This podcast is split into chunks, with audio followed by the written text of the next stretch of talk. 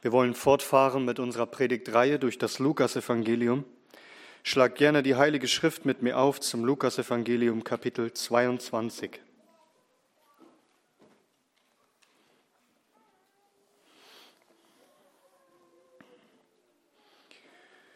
Lukas Kapitel 22, wir lesen miteinander die Verse 7 bis 13. Lukas 22 ab Vers 7. Und hier heißt es in Gottes hochheiligem Wort. Es kam aber der Tag der ungesäuerten Brote, an dem das Passa geschlachtet werden musste. Und er sandte Petrus und Johannes und sprach, geht hin und bereitet uns das Passa, damit wir es essen. Sie aber sprachen zu ihm, wo willst du, dass wir es bereiten? Er aber sprach zu ihnen, siehe, wenn ihr in die Stadt kommt, wird euch ein Mensch begegnen, der einen Krug Wasser trägt folgt ihm in das Haus, in das er hineingeht. Und ihr sollt zu dem Herrn des Hauses sagen, der Lehrer sagt dir, wo ist das Gastzimmer, wo ich mit meinen Jüngern das Passa essen kann? Und jener wird euch ein großes, mit Polstern belegtes Obergemach zeigen, dort bereitet es. Als sie aber hingingen, fanden sie es, wie er ihnen gesagt hatte, und sie bereiteten das Passa. Amen. Lasst uns beten. Unser Herr und Gott, du bist Alpha und Omega, der Anfang und das Ende, und du willst den Dürstenden aus der Quelle des Wassers des Lebens geben, umsonst. Und so kommen wir zu dir und dürsten nach dir und bitten dich, dass wir von dir empfangen, allesamt, die wir versammelt sind. Herr, sprich zu uns und lass uns empfangen von dir Gnade um Gnade. Wir bitten es in Jesu Namen. Amen. Nehmt gerne Platz.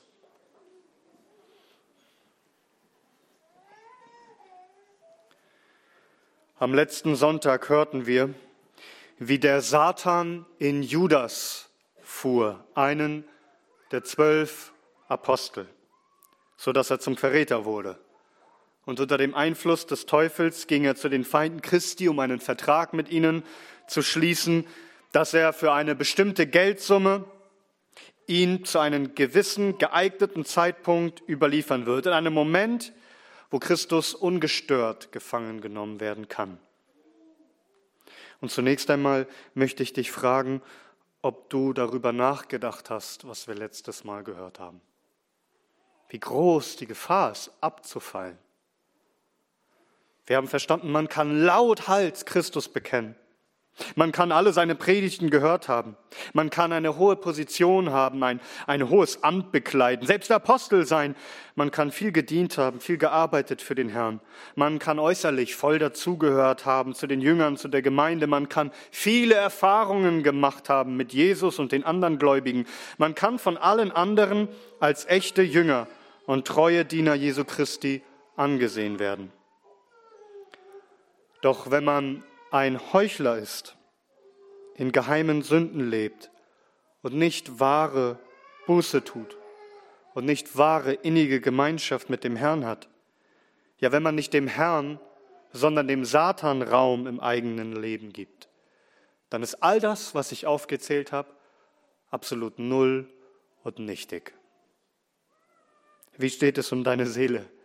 Ich hoffe, dass Gottes Wort nicht umsonst an uns ergeht sondern wir uns aufrichtig prüfen und umso ernster Acht geben auf unsere Seele und darauf, dass wir wirklich wandeln mit dem Herrn und nicht bloß sagen, Herr, Herr, und doch nicht tun, was er sagt. Aber kommen wir zurück zum Fall Judas. Er kam überein mit den hohen Priestern, Christus für Geld auszuliefern, ohne Volksauflauf, denn das Volk hielt Christus für einen Propheten und wenn sie ihn einfach ergreifen würden, dann würde es einen Aufstand geben. Also Judas sollte eine Gelegenheit finden, wo die Volksmenge nicht dabei ist, wo sie den Herrn still und heimlich einfach gefangen nehmen können.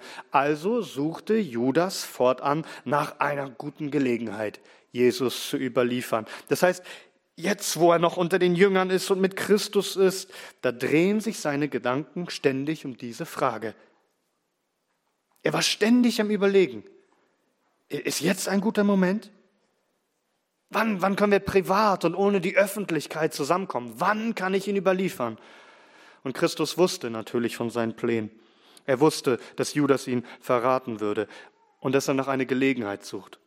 Doch bevor Christus sich festnehmen lässt, möchte er noch etwas Besonderes tun.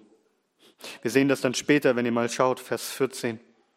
Da heißt es, und als die Stunde gekommen war, legte er sich zu Tisch und die Apostel mit ihm, und er sprach zu ihnen, mit Sehnsucht habe ich mich gesehnt, dieses Passa mit euch zu essen, ehe ich leide. Also bevor er leidet, dieser Herzenswunsch, dieses Verlangen, er hat sich lange danach gesehnt, noch einmal, bevor er leidet, mit ihnen diese Tischgemeinschaft zum Passa zu haben. Solch ein großes Verlangen. Siehst du, wie der Herr Jesus Christus seine Jünger liebt, wie gerne er mit ihnen zusammen ist, wie gerne er mit ihnen ist und Gemeinschaft hat. Oh, wenn wir uns nicht doch ebenso sehen würden nach dieser Gemeinschaft, wie er es tut. Aber dieses Vorhaben, mit den Jüngern alleine zum Passa zusammenzukommen, ist gefährlich. Warum? Nun, weil das die perfekte Gelegenheit wäre, Christus festzunehmen, ohne Aufsehen zu erregen. Ihr könnt euch das Passafest ungefähr so vorstellen wie die Zeit an Heiligabend bei uns, zur Bescherungszeit. Da sind die Straßen leer.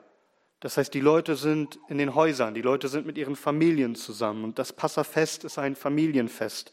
Zu einer bestimmten Zeit, da kommt man und isst das Passa und da läuft niemand mehr durch die Gassen.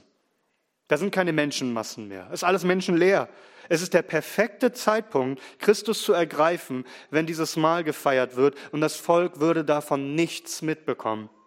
Judas, der nach einer Gelegenheit sucht, ihn zu verraten, hätte hier den perfekten Moment, die große Chance. Alles, was er jetzt nur noch wissen muss, ist der Ort, wo die Mahlzeit stattfindet. Nur diese Information, diese Adresse, das wäre alles. Und so verwundert es uns nicht, warum Christus nun ein sehr geheimnisvolles Gebot an seine Jünger weitergibt. Lesen wir nochmal ab Vers 7.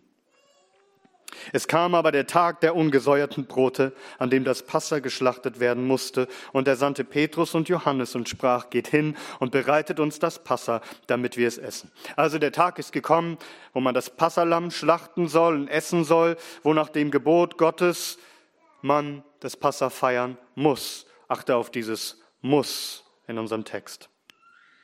Vers 7. An dem das Passa geschlachtet werden musste. Christus als Jude, als treuer Knecht seines Vaters, als treuer Sohn, erhält sich treu an das Gesetz Gottes und er erfüllt das Gesetz. Und alle jüdischen Familienoberhäupter kamen, um das Passa zu feiern. Im Jahre 66 nach Christus überliefert uns Josephus, ähm, der Geschichtsschreiber, dass in dem Jahr 66 zwei, über 250.000 Lämmer geschlachtet wurden für das Passafest. Und, und pro Lamm waren das schon so um die zehn Leute. Und nach, nach der Vorschrift des Gesetzes musste man es im Raum Jerusalem essen. Christus aber, er feiert nicht mit seiner Familie. Er feiert mit seinen Jüngern. Noch einmal, siehst du, wie lieb er sie gehabt hat? Er möchte mit seinen Jüngern dieses Mal feiern. Und er möchte, dass seine Jünger das Mahl vorbereiten. Und nein, er fragt nicht allgemein, wer möchte gerne freiwillig das Passafest vorbereiten. Dann hätte sich Judas gemeldet. Christus schickt Petrus und Johannes vor, seine beiden engsten Vertrauten unter den Jüngern. Sie sollen das Passa bereiten. Das bedeutet konkret, sie sollen sich um alles kümmern. Sie brauchen ein Passalam, das beim Tempel geschlachtet wird. Sie brauchen Brote und Wein und andere Beilagen wie bittere Kräuter, Wasser, Wasserschalen, Tücher zum Reinigen vor dem Essen und so weiter. All das musste vorbereitet werden. Und vor allem brauchen sie einen Ort, wo sie sich treffen können. Und so ist die erste Frage, die die Jünger stellen. Vers 9. Sie aber sprachen, wo willst du, dass wir es bereiten? Und Judas er war unter ihnen. Und wenn Jesus doch nur jetzt gesagt hätte, geh in die Jaffa-Straße, siebten Haus, auf der rechten Seite, dort ist das Gasthaus des Jairus, der hat einen schönen Saal, da, da werden wir das Passafest feiern. Dann hätte Judas die Adresse. Doch genau das tut Christus nicht. Und darum nun dieses geheimnisvolle Gebot, Vers 10. Er aber sprach zu ihnen, siehe, wenn ihr in die Stadt kommt, wird euch ein Mensch begegnen, der einen Krug Wasser trägt. folgt ihm in das Haus, in das er hineingeht. Er gibt keine Adresse, sondern auf geheimnisvolle Weise sollen sie geführt werden, Schritt für Schritt an den richtigen Ort. Und er sagt, siehe, also schaut ganz genau hin, haltet die Augen offen. Wenn ihr in die Stadt kommt, also vom Ölberg oder wo auch immer in die Stadt Jerusalem hineingeht, gleich wenn ihr die Stadt betretet, werdet ihr einen Menschen antreffen, der einen Krug Wasser trägt. Nun, der Transport von Wasserkrügen, sagen viele Kommentatoren, war vor allem die Aufgabe von Frauen oder auch von Sklaven, sodass man sagt, es fällt auf vielleicht, wenn ein Mann so einen Wasserkrug trägt. Aber das war die Zeit des Festes. Da liefen tausende Menschen rum. Die ganze Stadt war überfüllt von Pilgern. Doch wenn ihr in die Stadt kommt, dann werdet ihr sehen, dass dort ein Mensch ist mit einem Wasserkrug. Und der wird euch begegnen. Begegnen meint mehr als ihr werdet ihn sehen. Also irgendwie läuft er euch über die Quere, irgendwie begegnet er euch, vielleicht grüßt er euch. Wir, wir wissen nicht genau, was geschah, aber er wird euch begegnen, es wird euch auffallen und dann folgt ihm. Folgt ihm. Und in das Haus, in das er geht, da habt ihr die Adresse. Geht dann in das Haus hinein und sprecht zu dem Herrn des Hauses, Vers 11. Und ihr sollt zu dem Herrn des Hauses sagen, der Lehrer sagt dir, wo ist das Gastzimmer, wo ich mit meinen Jüngern das Passe essen kann? Also die Jünger sollen nicht zaghaft fragen, haben Sie vielleicht noch ein Zimmer frei? Sondern sie sollen sagen, der Lehrer sagt dir, der Meister, der Rabbi, er sagt dir, wo ist das Gastzimmer? Wo ich mit meinen Jüngern das Passa essen kann. Der Lehrer sagt es dir. Christus fordert hier in Autorität. Der Gasthausbesitzer, er wird wissen, wer mit Lehrer gemeint ist und er wird bereit sein, sofort zu gehorchen. Das erinnert uns an das, was die Jünger schon erlebt haben. Erinnerst du dich noch? In Lukas 19, wo Christus einen Esel haben wollte? Ich lese nochmal. Da ist es ab Vers 29 und es geschah, als er sich Bethphage und Bethanien näherte, gegen den Berg hin, der Ölberg genannt wird, dass er zwei der Jünger sandte und sprach, geht hin in das Dorf gegenüber, und wenn ihr hineinkommt, werdet ihr ein Fohlen darin angebunden finden, auf dem kein Mensch je gesessen hat. Und bindet es los und führt es her. Und wenn jemand euch fragt, warum bindet ihr es los, so sagt dies, der Herr benötigt es. Die Abgesandten aber gingen hin und fanden es, wie er ihnen gesagt hatte. Und als sie das Fohlen losbanden, sprachen dessen Herren zu ihnen, warum bindet ihr das Fohlen los? Sie aber sprachen, der Herr benötigt es. Und sie führten es zu Jesus. Und so sollen die Jünger wieder handeln. Und wiederum zeigt es uns auch die Armut unseres Herrn. Er hatte keinen eigenen Esel und er hatte kein eigenes Zimmer, keinen Palast, keinen Festsaal, wo er mit seinen Jüngern feiern könnte. Und gleichzeitig sehen wir, gehört ihm doch alles. Wenn er sagt, was er haben möchte, so ist es sein. Vers 12. Und jener wird euch ein großes, mit Polstern gelegtes Obergemach zeigen, dort bereitet ist. Überlegt euch das. Die ganze Stadt war überfüllt, alle wollten das Passafest abhalten. Nun finde mal einen Raum, kurz vor dem Fest, für so viele Männer. Glaubst du nicht, dass alles ausgebucht ist? Jeder Platz besetzt? Kurz bevor das Fest gefeiert wird, so kurzfristig. Das kannst du vergessen, einen Raum zu finden. Weil wir sehen hier, Christus sendet seine Jünger, das Passa zu bereiten. Dann wird es einen Platz geben. Er spricht und es geschieht. Und siehe, es steht da. Die Jünger dachten, sie werden geschickt, etwas vorzubereiten. Und in Wirklichkeit sehen wir hier, Christus hat alles vorbereitet. Er, er sorgt dafür, dass sie geführt werden am rechten Zeit zum rechten Ort, an einen Ort, wo ein großes Obergemach ist mit Polstern ausgelegt, ein wahrer Festsaal, sehr komfortabel, sehr bequem und zwar ungestört im Obergeschoss. Das heißt, du musstest draußen an einer Treppe hochgehen, dem Haus hoch, über dem Dach, extra ein Zimmer verborgen vor den Augen der Menschen.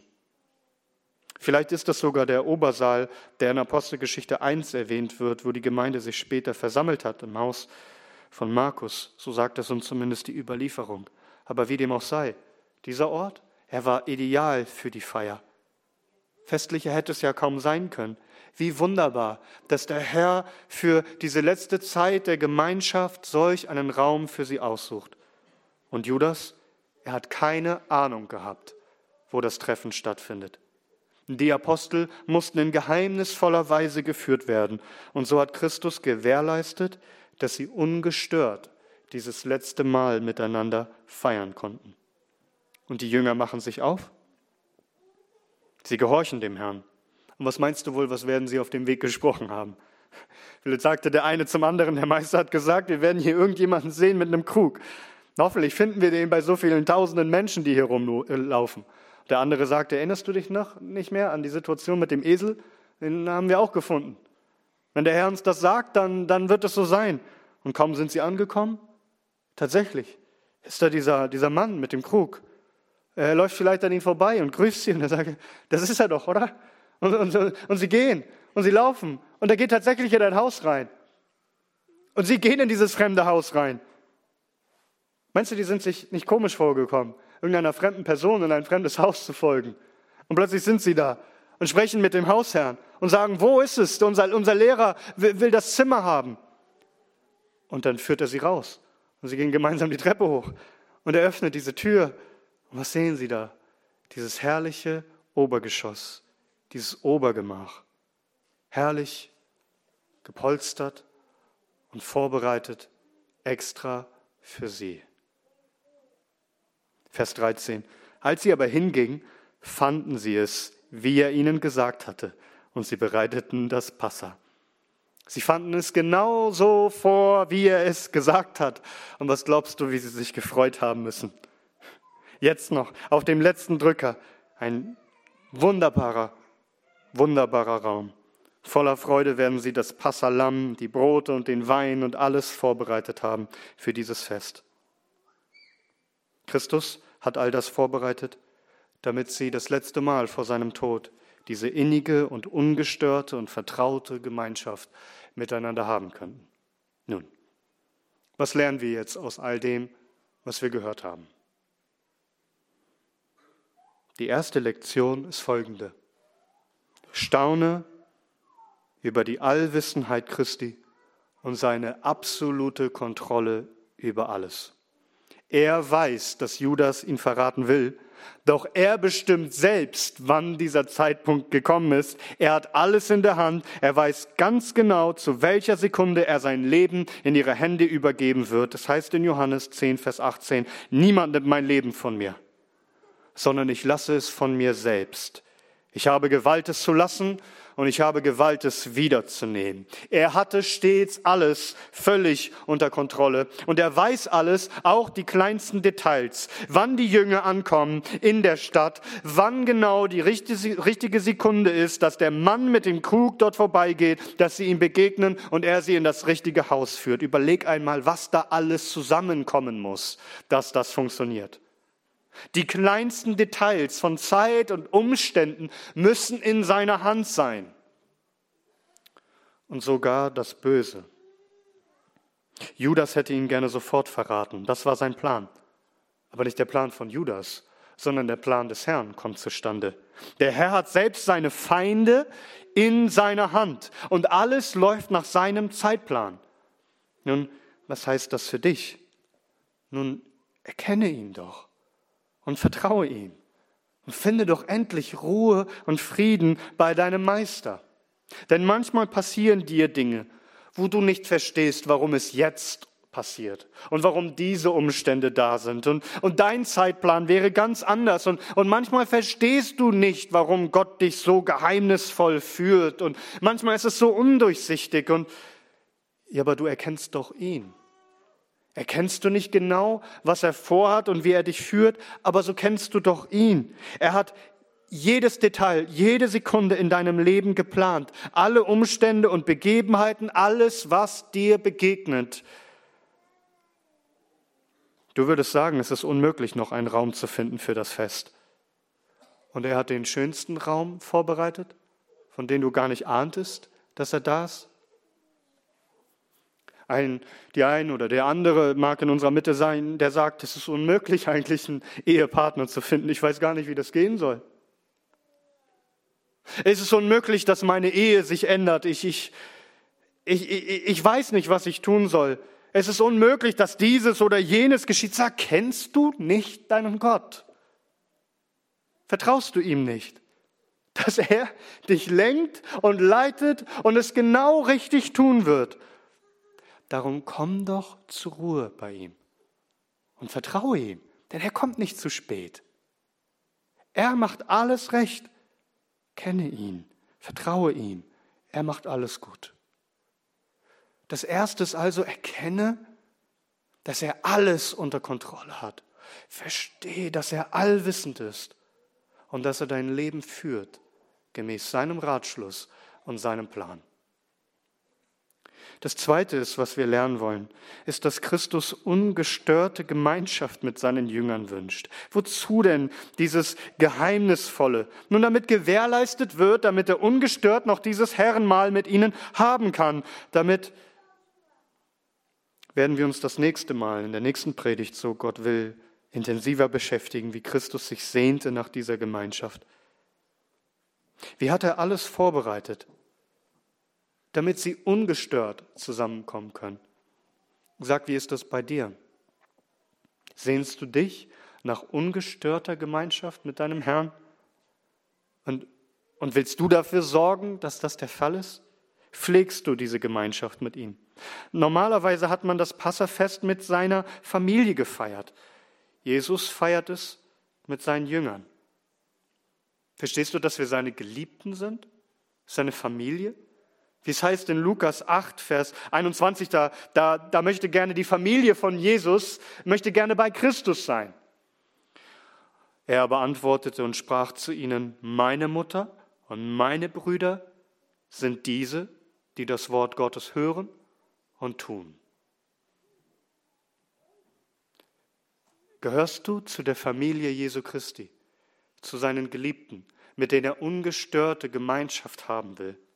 Sag, achtest du darauf, dass du diese Zeit hast und, und pflegst du sie mit ihm? Wie müssen sie diese Zeit noch mit Christus genossen haben in diesem schönen Raum? Der König der Juden, der in die Welt kam und nicht mal einen eigenen Palast hatte, es zeigt uns seine Armut und seine Niedrigkeit, doch, doch wisst ihr, welche Worte er noch gesprochen hat dort in diesem Obergemach, der nicht mal sein eigen war? Er spricht in Johannes 14, er sagt zu den Jüngern dort bei dem Abendmahl, Euer Herz werde nicht bestürzt. Ihr glaubt an Gott, glaubt auch an mich. In dem Haus meines Vaters sind viele Wohnungen. Wenn es nicht so wäre, hätte ich es euch gesagt, denn ich gehe hin, euch eine Stätte zu bereiten. Und wenn ich hingehe und euch eine Stätte bereite, so komme ich wieder und werde euch zu mir nehmen, damit, wo ich bin, auch ihr seiet. Seht ihr, was der Herr vorbereitet für uns? Was für ein Obergemach? Ja, die höchsten Höhen des Himmels, Wohnungen bei seinem Vater und es ist alles für uns bereit, ein ewiger Festsaal. Wozu? Damit wir mit ihm das Mahl feiern in alle Ewigkeit. Die Jünger sollten das Passa vorbereiten. Doch Christus wurde vorbereitet, sich selbst als Passa zu opfern, auf dass wir in alle Ewigkeit ungestörte Gemeinschaft haben mit ihm, um an seinen Tisch zu liegen. Genießt du diese Gemeinschaft? Kennst du diese Gemeinschaft? Und sehnst du dich nach der ewigen Gemeinschaft mit dem Herrn in der Herrlichkeit? Und nun drittens, die dritte Lektion. Lerne aus unserem Bibeltext, dass wenn du Christus gehorchst, wenn du tust, was er sagt, du es genauso vorfinden wirst, wie er es gesagt hat. Wenn du ihm gehorchst aufs Wort, dann wirst du es genauso vorfinden, wie er es gesagt hat.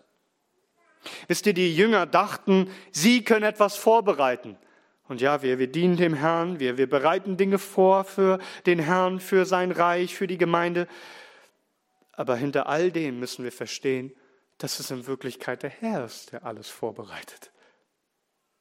So wie sie dachten, sie bereiten das Passafest vor. Er hatte diesen Raum für sie vorbereitet. Er ist es, dessen Hand hinter allem steht. Und so heißt es im Epheserbrief Kapitel 2, Vers 10, denn wir sind sein Werk, geschaffen in Christus Jesus zu guten Werken, die Gott zuvor bereitet hat, damit wir in ihnen wandeln sollen. Er hat alles vorbereitet. Und du sollst nur noch wandeln in dem, was er zuvor bereitet hat. Wie viele gute Werke sind dort, in denen du noch in Zukunft wandeln sollst. Und er hat alles vorbereitet, so wie die Jünger es vorbereitet fanden. Sie gehorchten ihn aufs Wort und sie kamen und es heißt, sie fanden es genauso, wie er es gesagt hat. Meinst du nicht, dass wenn du ihm glaubst und ihm vertraust, dass du auch das vorfinden wirst, was er sagt, nämlich den ewigen Festsaal, dass du eingehen wirst in die ewige Herrlichkeit und dass du schon jetzt hier auf Erden alles ganz genauso vorfinden wirst, wie er es gesagt hat. Manchmal gehen diese Dinge über unseren Verstand und wir sagen, wie ich ich ich bete und er hört mich wirklich? Ist es wirklich so, wie er sagt? Kann ich ihm wirklich vertrauen? Ich spende und, und wenn ich gebe, wie er gesagt hat, wird er mich versorgen und er wird es segnen. Ich evangelisiere, ich rede mit weltfremden Menschen, die doch alles nur ablehnen und mich für verrückt halten. Ich, ich bin auf Partnersuche, aber das soll biblisch laufen. Wie, wie lange soll ich warten und wird es wirklich Erfolg haben? Und auf der Arbeit oder in der Schule? Ich schummel nicht. Ich will ehrlich und aufrichtig sein und, und oft habe ich scheinbar Nachteile dadurch. Wie, wie soll mich das weiterbringen? Und ich will meine Kinder biblisch erziehen. Manchmal könnte ich verzweifeln.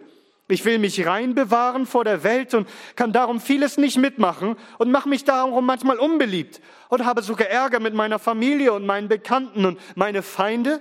Ich soll sie lieben, statt sie zu hassen und mich zu rächen. Ich soll die andere Wange hinhalten, ich soll die extra Meile mitgehen. Und, und manchmal scheint es so, dass all das doch gar keinen Sinn macht. Manchmal scheint es, gegen den Verstand zu gehen. Führt das alles ans Ziel? Jedes Wort, das Christus gesprochen hat, hat der Herr es geboten, dann tu es. Und du wirst sehen, dass du alles ganz genauso vorfindest, wie er es versprochen hat. Sprüche 3. Vertraue auf den Herrn mit deinem ganzen Herzen und stütze dich nicht auf deinen Verstand. Erkenne ihn auf all deinen Wegen und er wird gerade machen deine Pfade. Gehorsam. Darauf liegt Segen. Die Jünger haben nicht viele Fragen gestellt. Wie soll das gehen? Den Mann mit dem Krug und welches Haus? Und sie haben es getan. Und sie haben es genauso vorgefunden, wie er es gesagt hat. Die Welt wird spotten und sagt, was für ein naiver Glaube. Nein, es ist nicht naiv. Es ist vertraut sein. Es ist ihn zu kennen, zu wissen, dass er glaubwürdig ist, zu wissen aus eigener Erfahrung, dass er vertrauenswürdig ist. Dass Abraham seinen Sohn opfern sollte, hat keinerlei Sinn gemacht in seinen Augen. Aber er kannte seinen Gott und er vertraute ihm. Wir erkennen oft das Große und Ganze überhaupt nicht, was der Herr vorhat. Es ist nicht entscheidend, dass du die Zukunft kennst. Es ist entscheidend, dass du deinen Gott kennst und dass du ihm vertraust. Du sagst, was für ein blinder, naiver Glaube. Es ist blinder Glaube, weil wir unseren Gott blind vertrauen können. Wir haben ihn kennengelernt und wir wissen, dass er treu ist. Die Jünger haben gar nicht verstanden, als sie das Passamal dort bereiteten, was in Wirklichkeit der Herr Großes vorbereitet. Es heißt jedoch in Vers 7, es kam aber der Tag der ungesäuerten Brote, an dem das Passa geschlachtet werden musste. Dieses Muss, das kennen wir schon aus dem Lukasevangelium. Wir hörten es schon in Lukas Kapitel 9, Vers 22. Und Jesus sprach, der Sohn des Menschen muss vieles leiden und verworfen werden und von den Ältesten und hohen Priestern und Schriftgelehrten getötet und am dritten Tag auferweckt werden. Und später dann in Lukas 22 in unserem Kapitel, denn ich sage euch, dass noch dieses, was geschrieben steht, an mir erfüllt werden muss. Er ist unter die Gesetzlosen gerechnet worden, denn auch das, was mich betrifft, hat eine Vollendung. Das Passamal Es musste gefeiert werden. Das Passalam Jesus Christus, es musste geschlachtet werden. Die Jünger dachten, sie bereiten einfach das Passafest vor.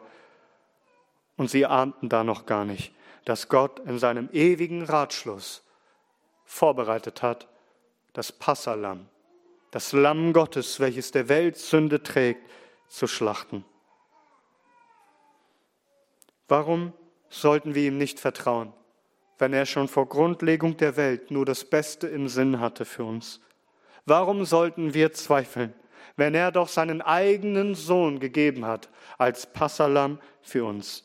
Wir werden es niemals bereuen, ihm zu gehorchen. Und wir werden alles, auch das kleinste Versprechen, wir werden alles erfüllt sehen, auf das wir ans Ziel kommen, wo er ist wo wir ewig mit ihm Gemeinschaft haben und mit ihm feiern werden, in seinem Königreich. Gepriesen sei unser mächtiger und ewiger Erlöser, unser Herr Jesus Christus. Amen.